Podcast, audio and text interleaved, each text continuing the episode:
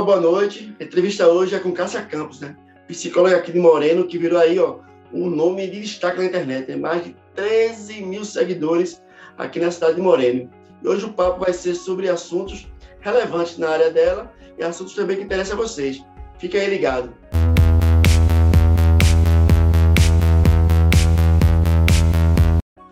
Ô, Cássia, boa noite.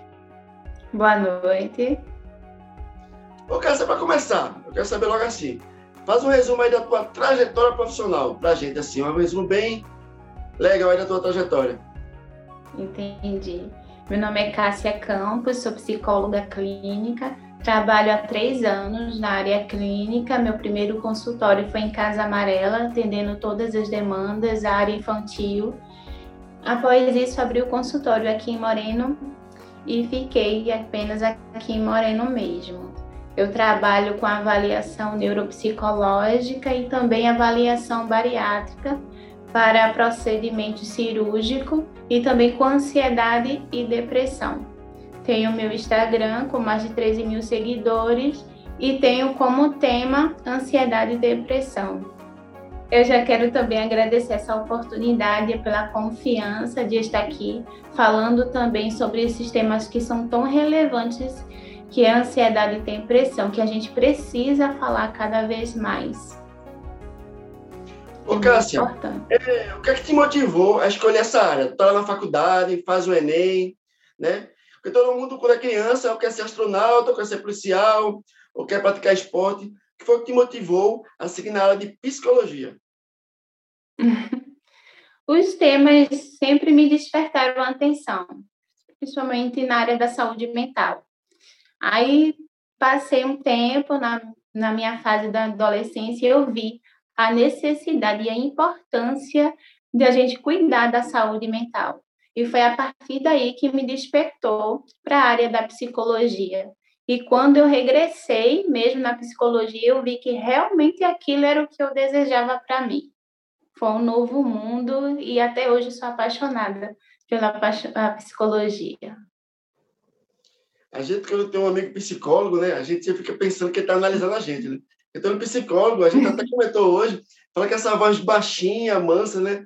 Então, aqui pelo vídeo, eu estou analisando, está dizendo esse, a personalidade dessa pessoa, a personalidade, que você pensa esse medo aí, você está sendo analisado o tempo todo. Agora, me diz uma coisa, quando é que a pessoa, né, que ela, ela, ela muitas vezes reluta de procurar um profissional, né, tem aquele orgulho, né, aquela coisa da pessoa achar que não precisa de ajuda, em que momento você acha que a ajuda é necessária para uma pessoa? Em que momento ela deve procurar ajuda profissional? Se está passando por uma depressão, por ansiedade, por um problema conjugal? Qual o momento certo para se procurar um profissional? Às vezes, por causa do tabu e a banalização do sofrimento psíquico, impede as pessoas de buscar ajuda e muitas vezes de forma precoce, podendo não agravar o sofrimento psíquico e poder ainda melhorar né, os sintomas. E isso faz com que isso agrave ainda mais. Eu creio que a gente buscar o atendimento psicológico é sempre como há uma demanda, uma necessidade. O que está te fazendo sofrer? Qual é a falta que te faz?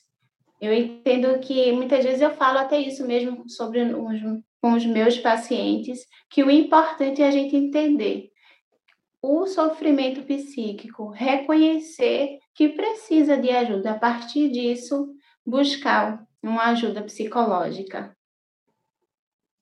Ô, Cássia, muitas vezes a gente. O primeiro contato que a pessoa tem com o psicólogo, muitas vezes, principalmente pessoas que é, não têm esse conhecimento todo né, sobre ciência, às vezes até desacreditam na ciência. Primeira vez que a gente encontra um psicólogo é numa entrevista de emprego. Você deve ter, na, na psicologia, nas milhares de cadeiras que teve lá, e deve ter tido essa, essa, esse estudo também. Você tem alguma dica a dar para alguém como se comportar numa entrevista de emprego? Tem alguma dica aí para a pessoa se comportar ou não? Não vai ter jeito, a psicóloga vai avaliar se ele está fingindo ou não. Uhum.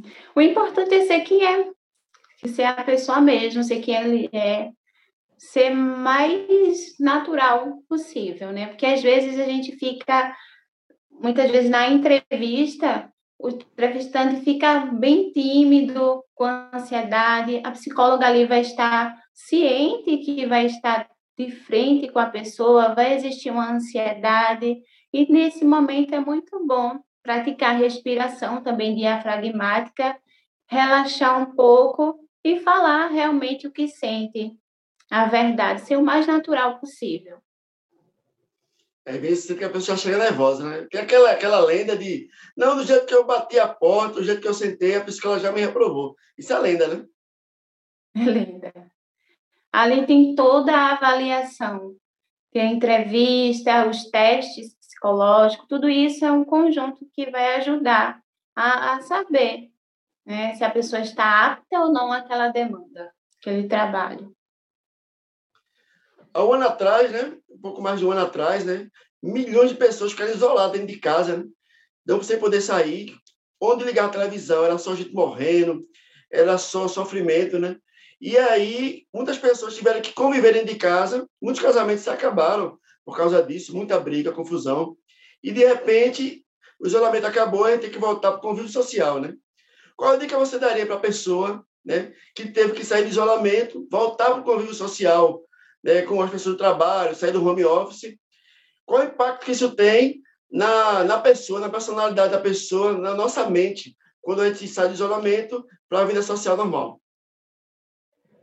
Sim, a pandemia causou muitos impactos na vida de, de milhares e centenas de pessoas, né? Em ter que se adaptar, em ter de ter um novo mundo ali, que a gente não estava preparada pelo grande impacto que essa pandemia causou. Então, ali ficou muito tempo isolada, muita ansiedade, depressão, índices aumentaram muito, já é um índice grande e ainda aumentou ainda muito mais. Então, é bom que nesse momento tenha um momento de lazer, um momento para si, porque é de se observar que o isolamento causou muitas vezes isso, as notícias. Então, ter um momento de lazer, um momento para si. Às vezes, as pessoas com tanta carga de trabalho, das atividades, se esquecem de si. E o olhar para si é muito importante. Deixe parar de se comparar, né? parar de ter um momento para si, um momento de lazer. Isso é o importante. Ter um tempo. O Cássia, muitas vezes, né, é, algumas pessoas gerou até divórcio, né? As pessoas ficarem dentro de casa.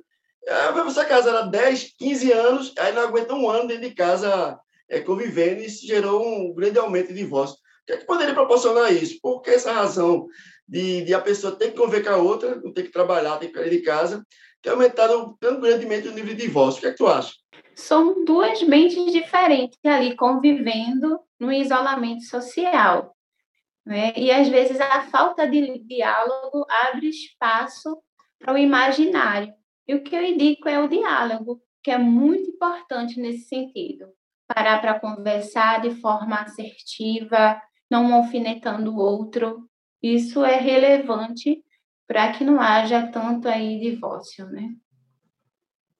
a gente percebe que é muita pressão, né? Muitas vezes hoje os casamentos acabam por besteira, bobagem. Né? A gente acha que quando alguém senta lá e conta o grande problema que ela está tendo, que ela aguenta mais, às vezes quem está lá sentado diz, caramba, né? Às vezes não é violência, às vezes não é traição, às vezes não é uma coisa tão pesada, mas às vezes a pessoa, aquilo vai enchendo, né? Vai perdendo a paciência e a pessoa acaba indo embora. Ô, Cássia, me diz uma coisa. Existem diferentes técnicas para lidar com crianças e com adultos na questão da psicologia, ou é tudo a mesma coisa? Na área infantil é necessária a ludoterapia, né, que é através do brincar. É através do brincar que a gente vai entender o que aquela criança ela quer expressar. A criança é diferente do adulto. O adulto ele sabe expressar, falar o que sente. A criança ela se expressa através do brincar é possível entender na ludoterapia como é a relação familiar dessa criança com a família. E muitas vezes a criança em ambiente tão estressivo pode agravar sintomas de ansiedade que muitas vezes quando chega no consultório, mas eu vivo bem, minha família é bem, mas na ludoterapia é possível a gente identificar nessa criança que ela não está num ambiente saudável, está num ambiente totalmente estressivo, totalmente diferente do que os pais relatou. Então, é através da ludoterapia. E o adulto é através do falar. Né? Ele vai verbalizar o que sente, deixar expressar ali. Essa coisa do, de pais separados, isso tem um peso maior sobre a criança? Essa coisa da, da mãe ficar falando mal do pai, do pai ficar falando mal da mãe, ter aquela raiva entre o casal e não saber separar as coisas. Isso tem um grande efeito sobre a criança? A ansiedade de separação muitas vezes está bem frequente nessas frequências, né? Muitas vezes a, a alienação parental faz com que isso interfira muito, principalmente quando há é, separação, está em si judicial. É muito importante verbalizar isso, olhar. Muitas vezes briga perante as crianças, tudo isso agrava. Então, a ansiedade de separação é uma das mais doenças que está ali frequente na criança. A criança não consegue se separar dos pais, chora, fica na escola, não consegue, sem vários sintomas. Ô, Cássia, é o que a gente sente muitas vezes que isso acaba criando crianças depressivas, né? E eu conheço casos, né? Você nem, nem se fala, né? Pela sua experiência profissional, pessoas que parecem que saem de depressão, entram em depressão, saem de depressão, parece que é um ciclo sem fim. Então, minha pergunta é, define para mim, de uma forma fácil, didática, o que é depressão e depressão tem cura? Será que tem jeito de sair da depressão? Isso é muito relevante, porque a depressão não é frescura, a depressão não é só tristeza. A depressão é uma doença, um transtorno mental que afeta não só o psicológico, mas também o corpo todo. É uma doença que tem tratamento e que eu sempre digo que é possível voltar a ver as cores e os sentidos da vida. Sobre a cura, a gente fala sobre cura, mas o que é a cura? Muitas vezes a cura é a inibição dos sintomas, quando esses sintomas ele fica menos. Né? Mas só que a depressão ela é multifatorial. Ela tem várias causas. Então, quando a gente fala sobre cura na depressão, é justamente que as pessoas sempre perguntam: mas a depressão tem cura? O que é a cura para você? Cura é a inibição daqueles sintomas? Mas como a depressão ela é multifatorial, vai depender do psicológico de cada um. Cada um age de formas diferentes. Pode ser que em algum momento, aqueles sintomas da depressão suma, fique menos, mas pode haver situações como gatilho e que pode ativar todos aqueles sintomas que a gente chama de recaída. Então, vai depender do psicológico, da saúde mental de cada um, como é que essa pessoa vai estar acompanhamento psicológico, como vai estar cuidando da saúde mental. É muito importante respeitar os seus momentos, dizer não, isso é muito importante. Tem pessoas que não conseguem dizer não, fica em lugares que não é adequado, que não gosta de estar naquele ambiente, mas está por causa muitas vezes de um parente, de um amigo e vai. Isso é adoecedor, isso traz doença para a saúde mental, causa um impacto muito grande. E as pessoas hoje elas não estão conseguindo se enxergar, olhar para si. Olha mais para o externo e se esquece de olhar para o interno. E muitas vezes tem relações com fatores muito antigos que vêm causando adoecimento. E muitas pessoas perguntam, mas eu não entendo por que eu estou adoecida. Muitas vezes porque está ali vindo aquele fator aquele sofrimento psíquico não vem do momento, mas vem de anos que vem causando sofrimento, mas foge daquele sintoma, buscando algo que possa preencher. E muitas vezes existe um vazio, um sofrimento psíquico, mas busca algo que o preencha. E muitas vezes nos vícios, no álcool, muitas vezes embalada, nas cervejinhas no final de semana, e isso vai agravando o sofrimento. E quando vem à tona, já vem sair de pior forma. Né? Vem aí a depressão no estágio mais avançado. porque não enfrentou, não buscou lidar com aquele sofrimento, com aquilo que estava causando dor muito, em muito tempos atrás. Foi acumulando sofrimento, acumulando tristeza. Por isso que eu sempre falo, falar é a melhor coisa que a gente pode fazer. Porque quando a gente externaliza aquilo que a gente está sentindo, a gente dá compreensão àquilo que a gente sente. E aí a gente pode criar novas narrativas, construir novas histórias a partir disso, para que a gente possa lidar e ressignificar aquilo que está causando sofrimento. E às vezes as pessoas não olham para si, não olham para aquele sofrimento. Às vezes a dor é tão grande que a primeira coisa que deve pensar para fazer é fugir daquele sofrimento. Mas ele não sai, eu costumo dizer que são enterrados vivos dentro da gente e sai da pior forma depois. E essa pior forma é através da depressão, através da ansiedade.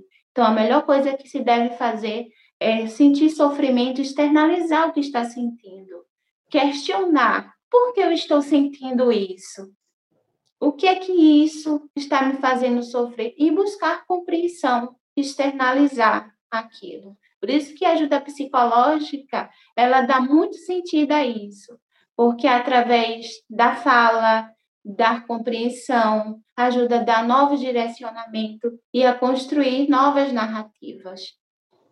Ô, Cássia, se a pessoa ela tem dependência química, né? Ele usa drogas, usa álcool, essa pessoa tem mais chance de entrar em depressão.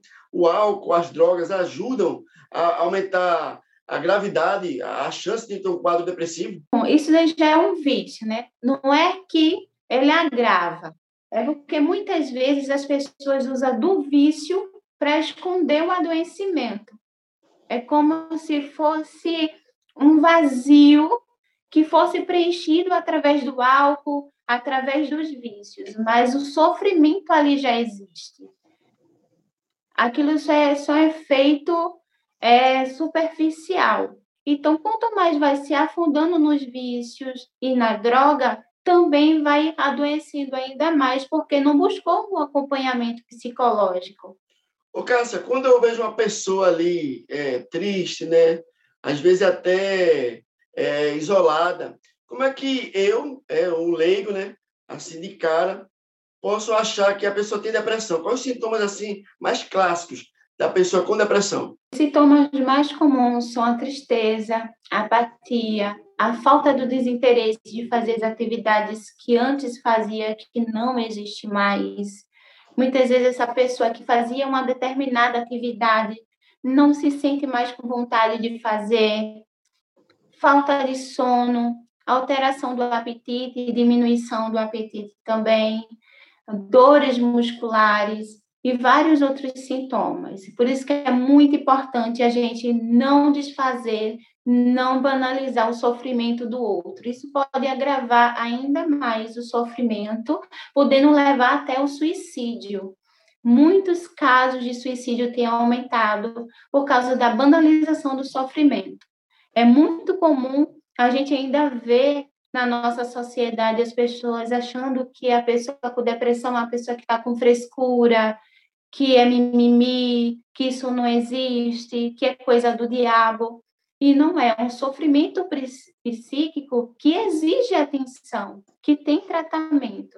Então, é muito é, relevante que a pessoa dê ouvido, escute, acolha aquela pessoa que está com, se sentindo triste. Pergunte como está, esteja ali para acolher.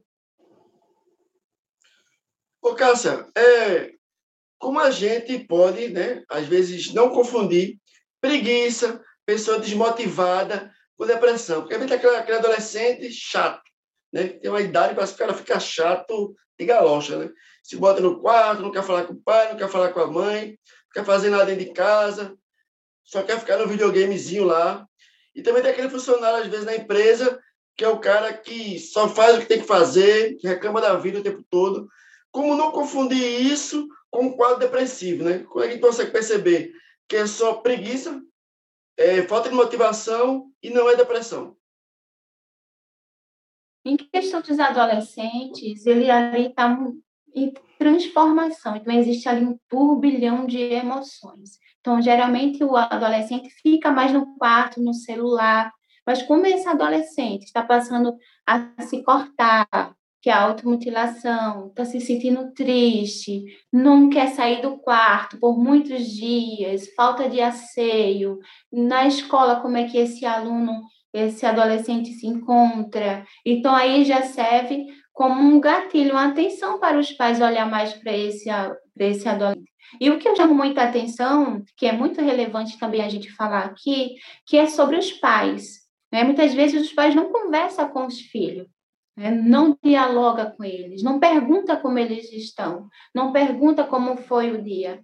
Então, esse, esse adolescente que está em transformação, ele precisa de atenção. E muitas vezes essa falta de atenção, com a mudança de todos esses turbilhão de transformação, causa o adoecimento psíquico muito grande na vida desse adolescente.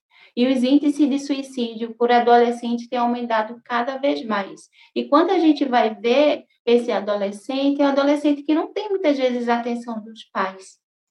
Muitas vezes é inserido em determinados grupos de escola, é submetido a fazer certos rituais.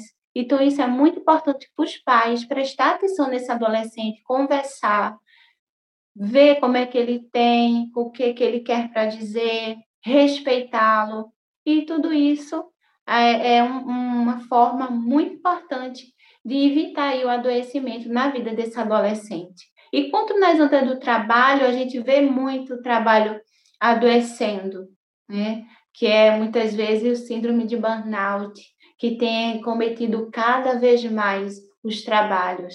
Então, a gente vê ali a sobrecarga de trabalho, né? vê ali aquelas pessoas se desmotivando, sem força de vontade de se levantar pela manhã para ir para o trabalho, sem ânimo, sem ânimo ali. Então, a força, que o vigor que ele fazia, mais atividades do trabalho diminui muito mais. E uma coisa que eu chamo muita atenção é a irritabilidade. Muitas vezes tem aquela pessoa que era tão calma, mas de repente ela se tornou irritada demais. O trabalho diminuiu. Então, isso é um motivo de prestar mais atenção, chegar perto dessa pessoa, perguntar como ela está se sentindo, se precisa de ajuda.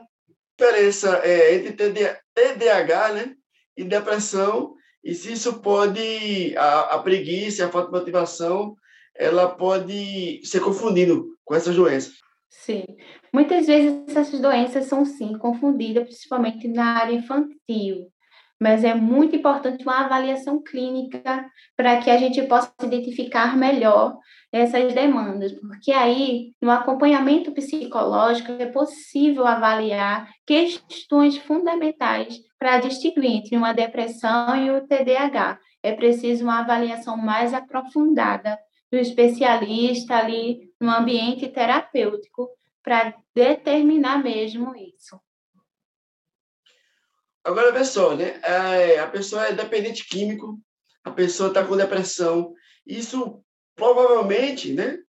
Queria saber se isso pode aumentar a chance dele cometer suicídio e se a pessoa, antes de cometer suicídio, ela dá alguns sinais que a gente pode detectar que aquela pessoa está indo por esse caminho. Isso é fácil de ver que sinais seriam esses? Sim. A pessoa com depressão, é como falei, ela busca algo para preencher, para fugir da dor. Então, é muito, é muito comum a pessoa com depressão é, buscar gatilhos, buscar questões para preencher esse vazio, que é a questão da bebida, dos vícios, do álcool e outras drogas. Então, é questão dessa questão a pessoa com depressão aumenta ainda mais, que é os vícios, isso pode levar, sim, ao suicídio, se não buscar ajuda, o tratamento.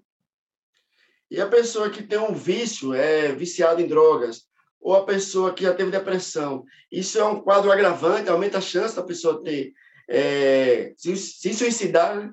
se cometer o suicídio, isso aumenta a chance? Sim, muito. Entendi. Porque ali ele, ele já tem o efeito das drogas, já tem ali o efeito colateral. Aí junta com a depressão, pensamentos negativos. Geralmente a pessoa com depressão vem o sentimento de incapacidade, sentimento de culpa, ele está bem presente.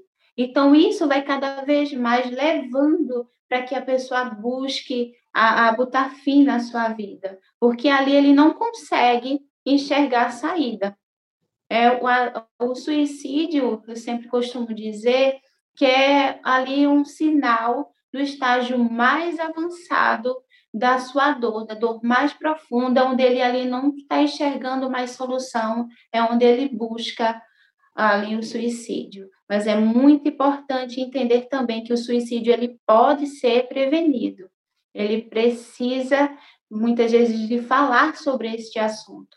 E as pessoas fogem desse assunto por causa do tabu mesmo e a banalização desse sofrimento, as pessoas fogem de falar sobre o assunto. Mas falar sobre suicídio, falar sobre saúde mental é muito relevante para que cada vez mais as pessoas obtenham mais informações sobre tanto a ansiedade quanto a depressão, até mesmo sobre o suicídio. Fique mais ciente que tem tratamento ali e que a pessoa não está sozinha e que é possível voltar a ver as cores e os sentidos da vida, mas que para isso demanda tempo, tratamento, paciência e cuidado.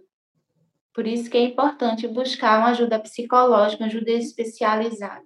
Geralmente a pessoa com depressão, ele tem níveis, vai de leve, leve a moderado, moderado a grave e a grave.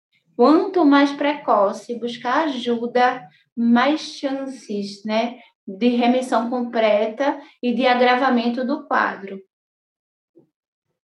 Você já chegou a perder algum paciente para depressão? Você está tratando ele, tendo aquele trabalho, aquele cuidado, ele abandona o tratamento e chega a optar por isso, pela morte? Não entendi a pergunta.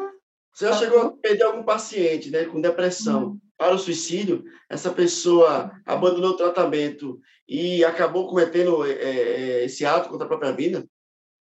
Não, ainda não. Mas comumente pessoas que chegam ao consultório com pensamento suicida, né, a gente busca ali tratar, acolher aquela pessoa para que ela possa expressar naquele momento o que está sentindo. Eu acredito que muitas vezes a pessoa com depressão, ela não consegue expressar o que está sentindo pelo que o outro vai pensar, que o outro vai agir sobre ela. É muito importante, principalmente pela questão familiar. Né? Muitas vezes a pessoa com depressão está ali convivendo e muitas vezes tem tratamento psicológico, mas aquela família não entende, não é informada sobre depressão. Então está continuamente dizendo tu estás com frescura, tá com preguiça, estás fazendo isto. Então, geralmente a pessoa com depressão, ela é mais sensível. As palavras se tornam mais intensas, porque ali os pensamentos negativos, ele vem é muito à tona. Está ali contínuo. Então vem a incapacidade, a pessoa não consegue fazer determinadas tarefas, muitas vezes mulheres que deixa de fazer os seus afazeres, vai ficando lá, o marido chega do trabalho, não compreende que ali é um adoecimento psíquico, começa a é, falar palavras que não são assertivas com essa mulher. Então, isso vai agravando ainda mais o quadro depressivo. Se ela não buscar uma ajuda, compreensão, pode levar ao suicídio. Por isso que é importante o tratamento de forma precoce. Eu sempre bato sobre isso, tratamento de forma precoce, porque a gente pode evitar muitas coisas. Pode evitar ali o suicídio. E o índice está se agravando cada vez mais. O Brasil é o primeiro né, índice de casos de suicídio, está entre os primeiros, e isso vem agravando. Por quê? Porque as pessoas não estão falando sobre isso, não estão se cuidando. Olha mais para o externo do que o interno. Então, é comum receber pacientes mesmo que dizem: ah, para mim não era importante cuidar da saúde mental. E hoje eu estou aqui, eu não aguento mais esse sofrimento. E quando ela começa a colocar para fora o que se sente, quando ela começa a dar compreensão, começa a ter novos horizontes, começa a ter novas narrativas. E é muito lindo a transformação. É muito lindo quando a gente presencia essa mudança desse paciente. Eu comparo o paciente com depressão muitas vezes com uma mola, né, que está ali, ela geralmente a mola ela vai e volta. O paciente com depressão ele vai e fica ali preso para voltar em si dar trabalho. Então isso que eu chamo de depressão, comparando, né? E, e ali é muito importante que ele se conheça, passe a olhar mais para dentro. O que é que adoeceu? Por que não está conseguindo lidar com aquilo? O que fazer com aquilo que lhe causou sofrimento? Muitas vezes as pessoas olham mais para a dor do que o que fazer com ela. E ali pode ser um aprendizado. Ô, Cássia, as poucas cadeiras de pedagogia que eu paguei, eu fazia física na rural, e aí uma coisa que me marcou nas cadeiras é que a professora falou, tinha as cadeiras de sociologia, filosofia, é que as pessoas, quanto menos laços elas têm, quanto elas menos têm o que, o que perder, aumenta a chance de suicídio, né? É quando a pessoa não vê mais sentido na vida, né? É verdade isso, pessoas que têm família, têm filho, têm emprego, é, têm igreja, a chance de não se matar é maior? Nem sempre. Porque às vezes o sofrimento psíquico, ele, às vezes a gente convive com pessoas que sorri, que brinca, que está ali no meio de uma turma, mas depois que aquilo vai embora, eu sempre costumo dizer, no silêncio da noite, naquele travesseiro, quem conhece essa pessoa? Somente ela. Então é neste momento que o sofrimento e a depressão vêm mais à tona. A pessoa com depressão, ela se sente muitas vezes muito só, mesmo estando rodeada de pessoas. E é comum, a pessoa mais se matou, mas ela, ela sorria tanto, brincava tanto, mas ali existia um sofrimento muito profundo que precisava de atenção e que dava sinais. E justamente esse acolhimento né, ajuda não que impeça, mas ajuda a pessoa. Se cercar desses ambientes de pessoas saudáveis, de pessoas que façam feliz, estando na igreja ali, tudo isso ajuda, contribui para a saúde mental. Não que impeça, né? Mas contribui. Porque aí o sofrimento ele é individual, ele é singular.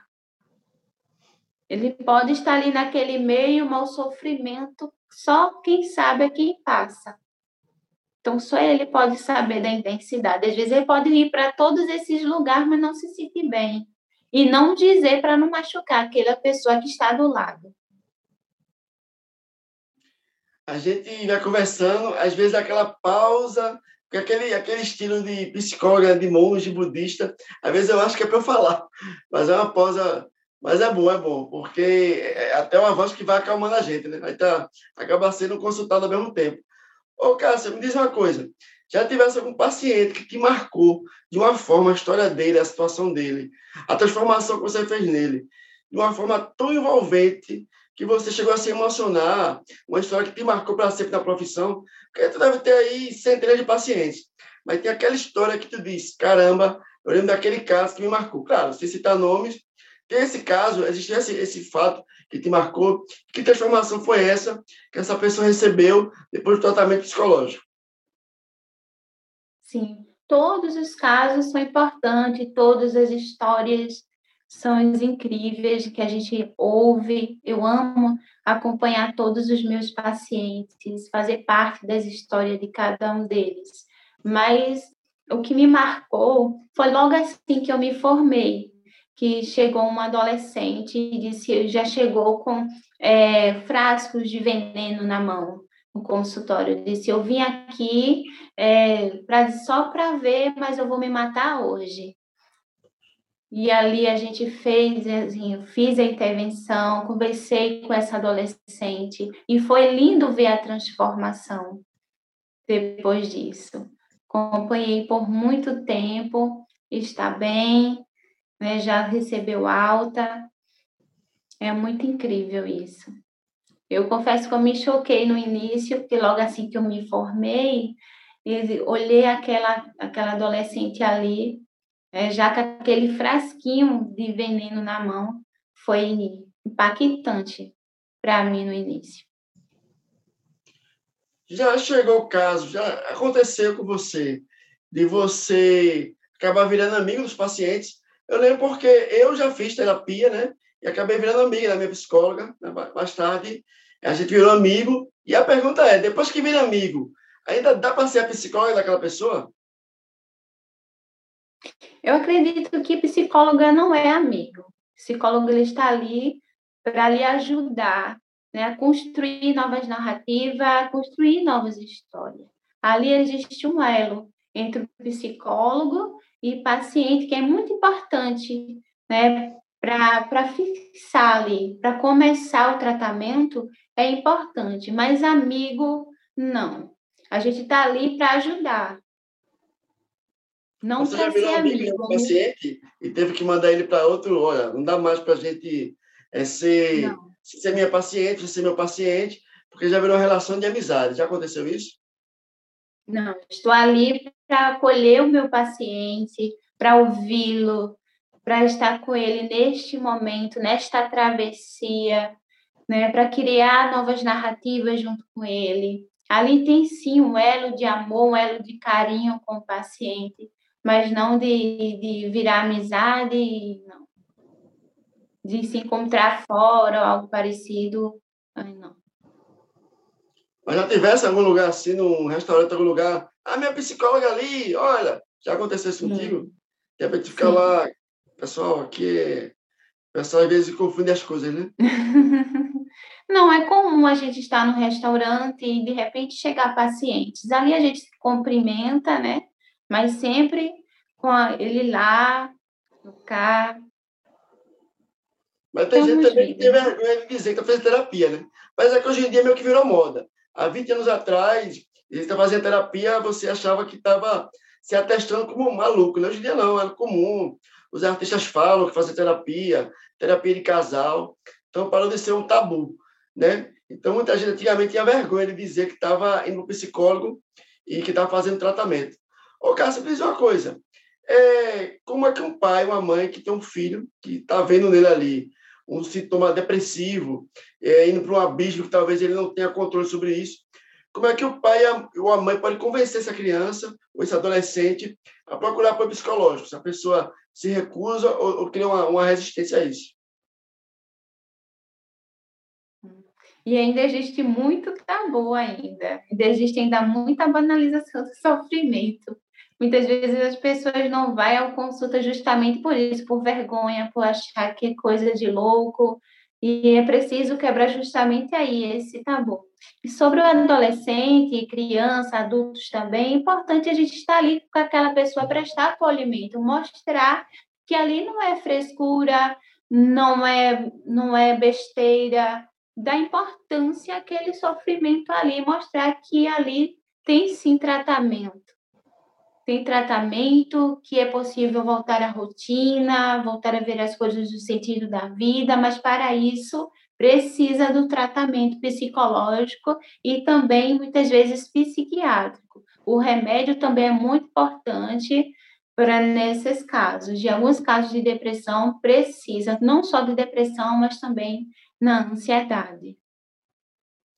É, alguém já te procurou, é, a pessoa vai, te procura mas na verdade ele acha que ele não tem problema e que você deveria ajudar ela a convencer outra pessoa que ela acha que tem problema a se tratar. Já aconteceu isso? Olha, eu estou aqui, não tenho nada, estou bem. A minha mãe é, tem problema, eu queria saber como lidar com isso. E a pessoa tenta terceirizar o problema, na verdade a doente é ela. Aconteceu isso com você? Não, mas o problema, o tratamento se dá pelo reconhecimento do sofrimento psíquico. É importante reconhecer que está ali precisando de ajuda para que possa muitas vezes acessar áreas que muitas vezes não está acessível ainda. Então é preciso esse reconhecimento para que dê início ao tratamento. Porque é sobre dependência química, Cássia, né? A gente percebe que muitos pais têm adolescentes que começam maconha, a droga mais leve, de repente cai numa droga pesada, né? Tem os casos da Cracolândia em São Paulo, né? Que são, assim, milhares de pessoas ali, presas numa, numa, numa espécie de prisão sem muros, né? Que a prisão está ali na mente, está no vício. E aí o pai está com menina de 15, 16 anos, né? Viciado em drogas, não quer mais ir para a escola, não quer mais sair com os amigos, só sai com a galera ali que realmente curte essas mesmas coisas. Como é que a gente pode é, aconselhar esse pai que primeiros passos ele tem que dar antes do tratamento psicológico, até ele convencer o adolescente para o psicólogo para tratar esses casos? Que, que conselho pode dar esse, esse tipo de caso? É importante entender existir todo o contexto. Por que esse adolescente está buscando as drogas? O que aconteceu? Como é o elo familiar? Como é o ambiente que ele convive?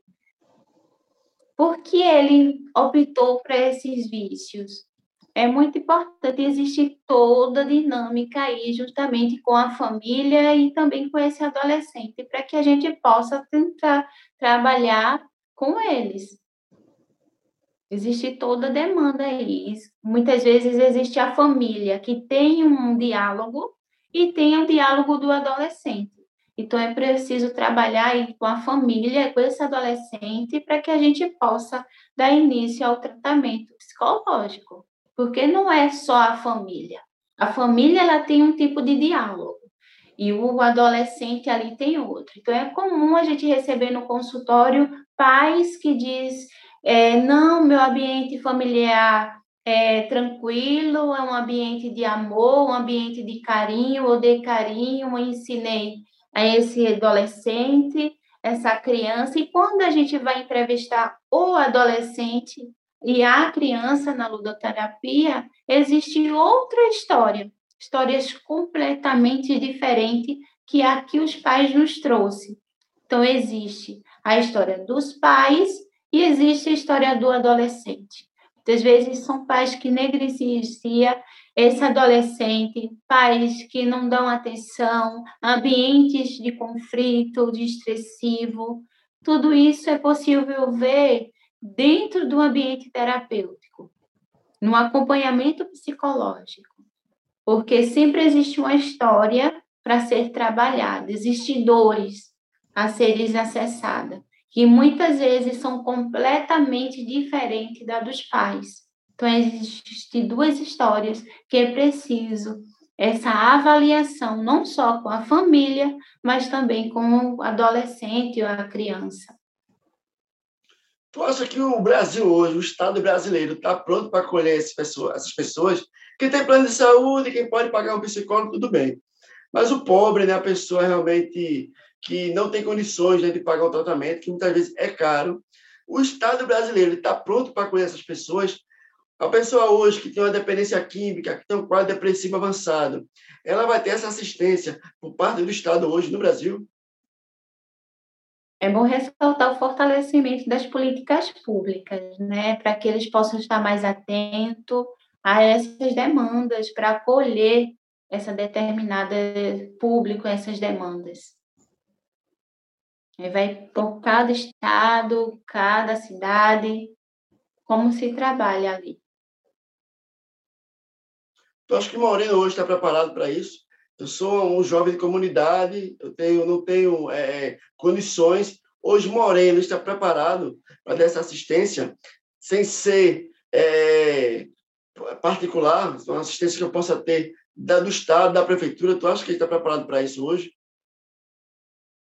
O Moreno deu ainda um avanço. Eu não posso falar de forma, de forma aprofundada porque eu não convivo diretamente com os trabalhos, com as fontes, mas ele já deu um avanço. Antigamente eu nem ouvia falar sobre psicólogos, sobre essa assistência. E hoje em dia eu já vejo bastante. Eu creio que sim.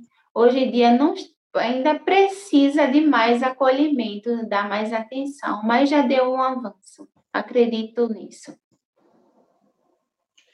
A gente antigamente foi criado com aquela ideia né, de que é, bater nas crianças, né, porrada, aqui no interior é tabica, cinturão, chinelo. É o método, eu sempre digo que é o método havaiano, né? Porque o cara usa havaiana para resolver o problema. Então, esse método hoje, né? A psicologia tem avançado tanto, né? É, Vygotsky, Piaget e outros mestres aí da psicologia, nesses mais de 200 anos, hoje bater resolve, existem outros meios muito mais eficientes para se com a criança. De forma alguma, nada melhor do que um diálogo Nada melhor de uma forma assertiva conversar com essa criança, com esse adolescente e ver meios para adequar né, a essa determinada adolescente ali. Muitas vezes o adolescente tem birra, diz que não vai, e muitas vezes os pais iam lá, batia. Por que não conversar com esse adolescente? Por que não ver formas mais adequadas para ali é, conseguir né, um consenso, um diálogo melhor com esse adolescente, com essa criança. A punição em si, em vez de melhorar, vai piorar, criar revoltas, ódio, rancor. Não vai fazer bem à saúde mental. Mas tem pai que chega no psicólogo e ainda resiste a esse tipo de, de, de tratamento, dizendo, ah, no meu tempo é, ninguém, é, tem aquela história, né? Ah, ninguém deu para marginal, ninguém virou bandido, porque minha mãe ia lá e batia e batia. Tem gente que não insiste nisso, que diz que não vai deixar de bater, porque só tem esse jeito, só acredita nesse método. Acontece ter pais assim, com, esse, com essa mentalidade? É, acredito que ainda pode sim existir. Mas ali, como está buscando acompanhamento psicológico, né, duas formas. Ou adoecimento ou um filho mais saudável futuramente. Então, ali impor, né? Dizer que não é para bater nessa criança. Qual é a escolha? Um filho não saudável ou um filho, é, um filho saudável ou um filho adoecido? Um filho saudável é bem melhor, né? Então, é muito importante criar métodos saudáveis para lidar com essa criança e esse adolescente. Pensando nisso, o meio de bater não é saudável. Aquele pai que dá tudo para a criança vem para compensar, né? Até aquele pai ou é separado, só vai lá fim de semana, né? Que parece aquele super-herói que só aparece para levar para o game station, para passear. E a mãe que aguenta ali o dia a dia, a birra, a escola. E muitas vezes enche aquele presente para compensar essa falta isso aí faz mal para a criança? Será que só dizer sim para a criança, deixar ela fazer o que quiser? Isso vai criar um adolescente é, doente, um adolescente que não vai saber lidar com frustração? Como é que a gente poderia entender isso? Com certeza. Dizer sim o tempo todo não é sinal de amor. Né? Amor é dizer que não também. O pai que diz sim o tempo todo, que sempre se submete ali aos desejos do filho, pode criar, sim, um adolescente, um adulto que não lide com frustrações, podendo prejudicar ainda mais no ambiente de trabalho, se aquele, aquela pessoa que não consegue lidar com um ambiente estressivo, com um ambiente ali que muitas vezes de autoridade, ensinar sempre aquela pessoa que sempre vai estar tá ali adoecida, então, é muito importante o não. O não também é um gesto de amor. É dizer, eu digo não porque realmente eu lhe amo, eu digo não porque eu quero ver o seu bem, eu digo não porque eu não quero que você faça isso e submeta a algo que possa lhe prejudicar. O não e o sim faz parte para construir né, um elo a uma vida mais saudável, uma personalidade. E muitas vezes, de uma forma de dizer tanto não, adoece. Dizer tanto sim, também adoece. Cria filhos adoecidos, adultos, muitas vezes com depressão, com ansiedade. fica tão frustrado que não consegue lidar com aquela situação, não consegue fixar em determinado emprego, cursos, escolas. Você muitas vezes trata mulheres, principalmente mulheres, há homens também, mas é o menor número, mulheres que estão dentro de relacionamentos abusivos e não conseguem sair. Às vezes não é nem assim uma questão de uma ameaça física ou até financeira, mas psicológica. A pessoa não consegue se desvencilhar. A gente vê aquele caso da pessoa que sempre volta mesmo namorado, né? A pessoa que é traída, muitas vezes apanha de verdade, mas não consegue simplesmente desatar aquele nó, aquele laço né, psicológico. Você lida com esse tipo de pessoa, como se livrar disso, né, psicologicamente? Sim. Essa é muito comum a gente ver pessoas que não conseguem se desprender, né? É, esse engajamento, essa ficção, muitas vezes vem desde a infância, essa dependência emocional. Então, a gente vê as crianças, muitas vezes, que é criada de forma desapegada, que não consegue lidar com aquilo, e vai crescendo, se tornando também um adulto que não consegue viver sem aquela determinada pessoa. Mas é muito importante voltar, é como eu digo, voltar o olhar para si, ver que tem sim, que pode viver livre sem ser tão independente daquela pessoa. Viver independente de uma determinada pessoa, além de trazer consequências gravíssimas para a saúde mental, impede de muitas vezes fazer os desejos por causa que existe medo da rejeição. Esse medo da rejeição faz com que cada vez mais a pessoa se adoeça. Então, o que faz é olhar para si, enxergar que aquela pessoa é independente de qualquer outra pessoa, ser uma pessoa independente de fazer as suas coisas, de tomar determinada decisão. Então, isso é muito importante no acompanhamento psicológico, porque quando essa mulher ela volta o olhar para si, ela vê que ela é uma mulher que é independente e muitas vezes ficou reprimida dentro de si. Eu sempre digo que a mulher, cada mulher, tem uma mulher empoderada dentro dela, que muitas vezes é aprisionada pelo aquele homem que muitas vezes fala de forma abusiva, conduz aquela mulher. E quando ela se determina a, a tirar, reagir com aquela mulher empoderada que tem dentro dela, ela vê que é uma mulher completamente dependente. Ela vê que é uma mulher que consegue dar suas opiniões, fazer as suas vontades. E isso é incrível. Quando uma mulher ela olha para si e resgata eu sempre digo, é resgatar essa mulher, empoderar a mulher muitas vezes escalada, fragilizada por esse relacionamento que muitas vezes é adoecedor. Então, é muito importante que essa mulher enxergue que ela é uma mulher poderosa, que ela é empoderada, que ela pode tomar suas suas opiniões, fazer os seus quereres, seus desejos, independente daquela outra pessoa. É muito importante que a gente enxergue que a gente é independente. Né? Ver que a gente vive como um casal, mas aquele casal ali é mesmo para agregar. Mas a mulher ela é empoderada, ela é independente, independente do marido, independente de quem ela estiver. Ali existe um consenso ali, mas ela é independente. Então é muito importante que ela tome as suas opiniões, suas decisões, que ela combine, né? Fala ali com seu marido, mas é ver. Será que a opinião está submetendo a ela fazer coisas que o desejo que ela quer não está realizado? Isso causa adoecimento. E é muito importante voltar esse olhar para si. O que eu quero para mim? O que eu preciso? Estou fazendo as minhas vontades ou estou fazendo só a vontade do outro estou me adoecendo? Então, existe um diálogo, o combinar nessa situação. E nesse relacionamento de forma abusiva, é bom que a mulher abra os seus olhos para si e veja, estabeleça limites limites daquilo que impede ela de realizar os seus desejos, que ela crie direcionamentos. Augusto Cury, ele fala que a ansiedade é o mal do século, né? A gente vê hoje que as crianças, principalmente, estão muito aceleradas, né? Antigamente, a gente tirava uma foto, esperava um mês para revelar a foto.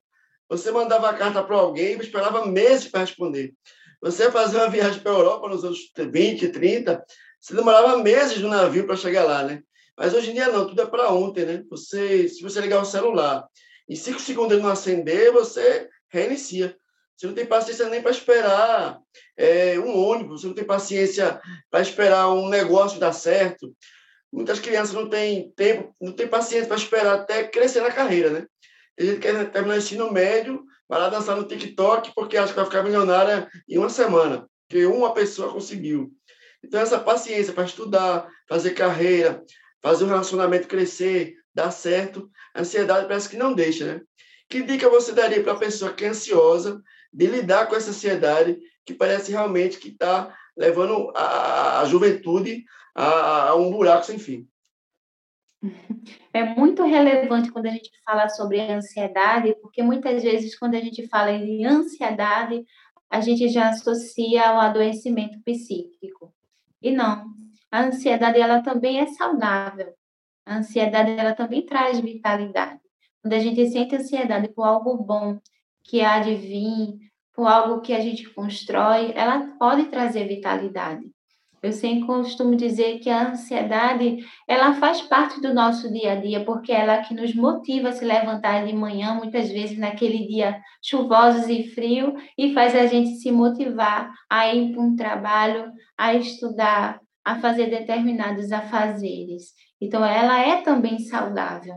Então, quando essa ansiedade ela vem de forma intensa, infrequente, interferindo no dia a dia e na qualidade de vida, prejudicando nas atividades diárias, ela já precisa de atenção, porque ela já deixa de ser considerada uma ansiedade comum para passar a ser considerada um transtorno de ansiedade. Aí daí é que vem a atenção, para que a gente possa é, ter cuidado nesses lugares, ver quais são os lugares que estão trazendo gatilhos, muitas vezes síndrome do pânico, ansiedade generalizada e buscar uma ajuda psicológica. Principalmente nas adolescentes, em ambiente, nas escolas, muitas vezes a gente fala sobre o aluno, muitas vezes estudar, hum, principalmente em, em horas de prova, mas a gente não costuma falar sobre o que é acompanhamento que esse aluno ele precisa antes das provas, né? Que precisa ter esse acolhimento muitas vezes no ambiente familiar, muitas vezes na escola. Então é muito bom que esse aluno antes de fazer a prova, antes de fazer qualquer atividades que traga ansiedade, que ative esse gatilho, fazer uma, um relaxamento, um exercício, uma respiração. Isso ajuda bastante naquele momento. E, claro, o acompanhamento psicológico é relevante para que possa dar compreensão ao que vem acontecendo na vida atualmente ou no passado presente. A gente, muitas vezes, né, o psicólogo está ali o dia inteiro, escutando problemas, dificuldades, pessoal ansioso, depressão, problemas de, de, de usuários de usuários de drogas problema de casamento, problema, problema, problema. E aí eu penso pensando assim, fico pensando, quando é que o psicólogo surta e aí, às vezes, o psicólogo precisa de psicólogo? Já aconteceu com você? Todo mundo precisa de um acompanhamento psicológico. Inclusive, eu tenho minha psicóloga. A gente é instruída, a gente não pode estar assim. A gente tem nossos problemas pessoais também. Né? Às vezes a pessoa tem uma visão completamente diferente do psicólogo, mas o psicólogo tem uma forma de lidar com determinados assuntos, mas ele também tem suas demandas. Né? Então, eles precisam também de psicólogo. Para a gente cuidar dos nossos pacientes, a gente precisa estar bem conosco. Se a gente não estiver bem conosco, a gente não tem como transmitir isso para o paciente. Então, é preciso também um cuidado de si para poder cuidar do outro. Porque se a gente não cuidar de si, não pode cuidar do outro. Isso transmite. Então, sim, eu tenho meu acompanhamento psicológico sobre as minhas demandas também, desde o período de faculdade, que a gente é instruída a ter, a ter um acompanhamento psicológico, não deixei mais. Aprendo muito com a minha psicóloga também, isso é relevante, porque o psicólogo ele precisa estar bem para poder cuidar do outro. A gente vê que você sempre está fazendo vídeos lá no, no Rios, né? lá no Instagram, e fala sobre vários assuntos importantes, assuntos relevantes. Mas é, o que é que acontece? Que dica você poderia dar, fazendo assim um resumo daquele vídeo, dos vídeos que mais fizeram sucesso, para a pessoa poder manter a saúde mental, né? Pessoa está hoje aqui, vendo esse vídeo, sem tempo de ir no psicólogo, está pensando em ir no psicólogo, mas que dica ele podia ter no dia a dia, no seu trabalho, para manter pelo menos um mínimo de saúde mental? Existem várias coisas, inclusive não fazer aquilo que não tem vontade de fazer, inclusive não deixar tá dizendo sim o tempo todo para as questões que não sente vontade de fazer, tendo um momento de lazer para si.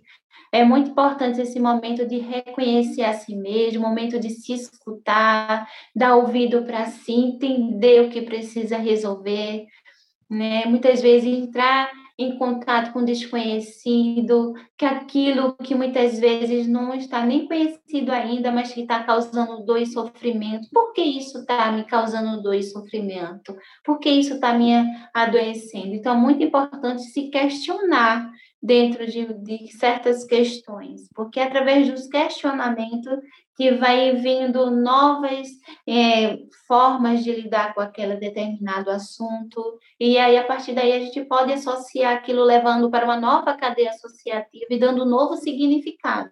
Então é muito importante se questionar em determinados assuntos, questões, está no trabalho, não estou me sentindo bem, estou angustiado hoje, o que eu devo fazer? Por que eu estou me sentindo angustiado hoje? Por que eu estou me sentindo assim? Ah, eu estou assim por causa de determinada coisa. Por que isso está me fazendo mal? E a partir disso, criar novas narrativas, passar a lidar com aquelas situações, nomear e trabalhar com aquilo para elaborar aquela questão que está trazendo ali sofrimento. O autoconhecimento é muito importante, porque ele leva a lugares que a gente muitas vezes não acessava e que abre possibilidade para o novo conhecimento. E quando a gente se conhece, a gente cria novas narrativas. Porque aquilo que me ofendia, por que aquilo me ofende? Se eu me conheço, aquilo não vai ter importância. Por isso que é importante, eu sempre digo que no autoconhecimento a gente dá várias direções àquilo que nos causa sofrimento e dor. O exercício físico ajuda a pessoa a ter uma saúde mental melhor. O marombeiro, ele é mais feliz? Não é que ele é mais feliz. O exercício físico, ele contribui para a melhora da saúde mental. Ele não é tudo, mas ele contribui. Uma pessoa com depressão, ela vai fazer exercício, ela não vai fazer um exercício físico na primeira vez com vontade. É fazendo exercício físico e aos poucos ele vai voltando aquela vontade de fazer os exercícios. Então, isso não contribui. Né? A marombeira, porque está ali o tempo todo, ele é mais feliz de forma alguma o sofrimento psíquico ele é singular, cada um sabe a forma de lidar, de sentir, cada um sabe a sua intensidade. Então não é porque ele está ali ele é mais feliz. Ele tem a vida dele, ele sabe o que faz sofrer ou não. É diferente daquela pessoa que já está em sofrimento psíquico ali. Você trata muitos casos, aparece ainda muitos casos. Hoje em dia, eu, sinto que se falou para eu sinto que hoje se fala pouco menos disso, sobre bulimia e anorexia. Existem muitos casos de bulimia e anorexia que aparecem no seu consultório. Isso ainda é um mal muito forte na sociedade. Eu sei que afeta mais mulheres do que homens, né? mas ainda é muito forte isso. Hoje eu vejo que se fala menos nisso. Sim, ainda é um assunto bem ativo e bem frequente. Se dá muitas vezes para comparação, muitas vezes a mídia também proporciona isso, a comparação com o outro. Ah, porque ele está ali, ele é mais bonito do que eu, eu vou fazer isso de forma acessível. Então, é muito importante essa questão que a gente começou a falar do autoconhecimento. É muito importante que a pessoa se conheça. Então, se você se conhece, você vai gostar daquilo que existe em você. Às vezes, até os nossos defeitos, ele é lindo. Né? Então, é muito importante se conhecer, porque muitas vezes se dá pela comparação, pela exigência. Existem vários contextos ali para que a gente possa trabalhar e saber realmente quais são as causas que estão tá causando essa bulimia. Geralmente se dá por comparação com o outro. A gente vê que tem muitos modelos famosos, né? são estrelas lindíssimas, e aí sempre está desconfortável com o seu corpo, desconfortável com a sua aparência, e parece que é uma doença que não para, né? Porque a gente olha e diz, caramba, a pessoa é perfeita, mas na mente dela, né, ela tem uma visão distorcida do próprio corpo. Ô, Cássia, qual é a maior recompensa hoje, né? Eu não sei quanto tempo ela está formada, quanto tempo psicóloga já? Eu me formei em 2018. É, quatro anos. Aqui nesses quatro anos que você tem de psicóloga, nesses centenas de pacientes que já atendeu, né? Experiência que você tem hoje, né? Talvez seja, eu posso estar até me enganando, mas talvez a psicóloga mais conhecida de Moreno, né? A mais buscada, a mais procurada. Hoje em dia, né? Qual é a sua recompensa, né? Profissional, que você diga, caramba, a maior recompensa da minha profissão hoje é isso. Qual seria essa recompensa? A recompensa é ver as melhoras dos meus pacientes. Cada vez mais que eu vejo as melhoras deles, isso aí não tem preço. É muito lindo ver a transformação. Cada vez mais eu me apaixono pela minha profissão. Vejo que cada vez mais é realmente isso que eu escolhi para mim. Participar de cada história, pela confiança que cada um tem em mim, de confiar suas histórias, de muitas vezes acessar, né, colocar para fora aquilo que tem de mais íntimo dentro de si, acompanhar toda a trajetória é incrível. Não tem preço, é incomparável. Ô, Cássia, é essa pessoa que está assistindo a gente agora, né, que está ali para fazer o Enem, não sabe o que vai seguir, que conselho você daria para a pessoa que está pensando em fazer psicologia, né? Alguém, um dia você viu um vídeo, conversou com alguém e decidiu pela psicologia, né? Então, hoje você está nesse papel de ser a psicóloga de sucesso. E aí, que conselho você daria para esse jovem, para esse adolescente que está saindo do ensino médio e quer seguir a carreira de psicologia? Quais são os prós, quais são os contras? Por que seguir essa carreira? né? Ler, ler é muito importante né? Para quem quer ir regressar na psicologia, a leitura faz muito parte da psicologia, né? Para que a gente possa mergulhar cada vez mais nessa leitura, é, buscar também acompanhamento psicológico. O psicólogo, ele precisa também estar em acompanhamento psicológico, para que ali a gente aprende muito. Eu me lembro quando eu estava na faculdade e a minha psicóloga ali, a minha professora, falava ali: vocês têm que estar em acompanhamento psicológico porque vocês precisam estar bem. E através da terapia, vocês também vai ali se identificando. Será que é isto mesmo que eu quero? Então, aí é um bom começo para quem aí quer fazer psicologia. Estar em terapia é um bom começo ali. E a terapia, a psicologia, ela é linda, ela é ampla, tem várias áreas de atuação. Vai para cada um ali dentro desse processo, saber qual é a área ali que se identifica mais, se é clínica, hospitalar, organizacional. Ali vai dando direcionamento. Eu disse que cada um, o importante é estar na profissão que goste. Geralmente as pessoas escolhem a profissão, ah, eu vou escolher tal profissão porque meu pai quer que eu seja isso, mas na vontade eu queria aquela outra profissão. Não, faça a profissão que você gosta, porque trabalhar com aquilo que a gente gosta é tudo mais lindo, é gostoso em poder trabalhar, é satisfatório do que trabalhar naquela determinada profissão que não se sente bem. Aí, ao invés de se sentir bem, causa adoecimento, não faz bem para a saúde mental. Cássia, eu queria agradecer aqui a sua participação, né? E você tirar o tempinho para conversar com a gente e ter tirado aí uma pausa no seu trabalho. Agradecer, desejar que você realmente cresça mais na sua carreira, né? Que continue tendo aí 30 mil, 50 mil, 100 mil seguidores. E foi uma honra entrevistar você aqui nessa noite. Quero agradecer. Eu que agradeço pela confiança, por estar falando sobre saúde mental. Eu gosto muito de falar sobre esses temas, porque isso ajuda a quanto mais informação, melhor. E hoje em dia ainda a gente vê poucas pessoas falando sobre saúde mental. A gente está ainda no início ao Setembro Amarelo, que é um mês de prevenção, conscientização e prevenção contra o suicídio, que aí a gente precisa falar mais sobre ele, não só porque é em setembro amarelo, mas também todo ano.